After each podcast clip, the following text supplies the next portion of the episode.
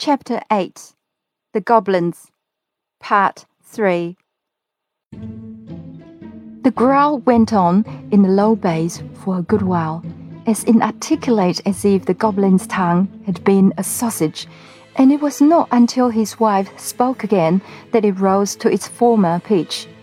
But what shall we do when you're at the palace? she asked. I will see you safe in the new house I've been digging for you for the last two months. Podge, you mind the table and chairs. I commit them to your care. The table has seven legs, each chair three. I shall require them all at your hands. After this, arose a confused conversation about various household goods and their transport. And Curdie heard nothing more that was of any importance. He now knew at least one of the reasons for the constant sound of the goblin hammers and pickaxes at night. They were making new houses for themselves, to which they might retreat when the miners should threaten to break into their dwellings.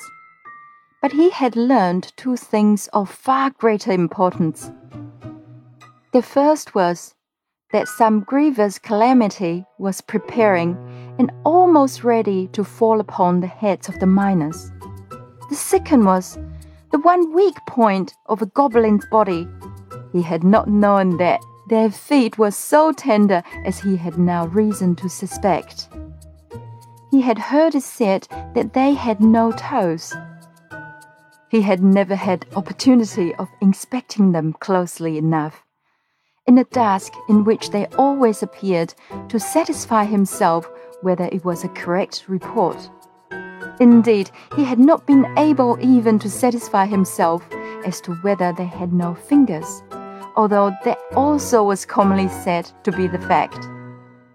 One of the miners, indeed, who had had more schooling than the rest, was wont to argue that such must have been the primordial condition of humanity and that education and handicraft had developed both toes and fingers.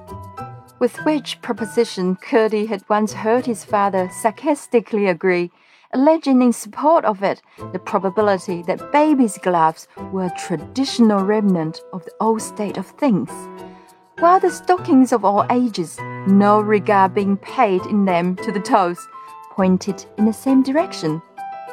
But what was of importance was the fact concerning the softness of the goblin feet, which he foresaw might be useful to all miners.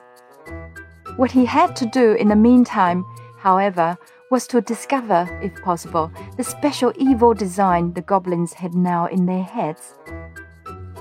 Although he knew all the gangs and all the natural galleries with which they communicated in the mined part of the mountain, he had not the least idea where the palace of the king of the gnomes was.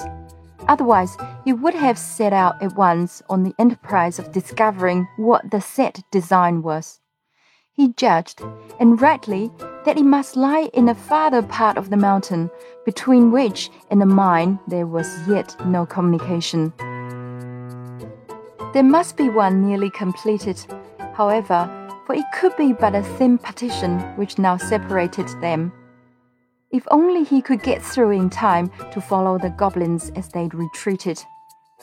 A few blows would doubtless be sufficient, just where his ear now lay, but if he attempted to strike there with his pickaxe, he would only hasten the departure of the family, put them on their guard, and perhaps lose their involuntary guidance.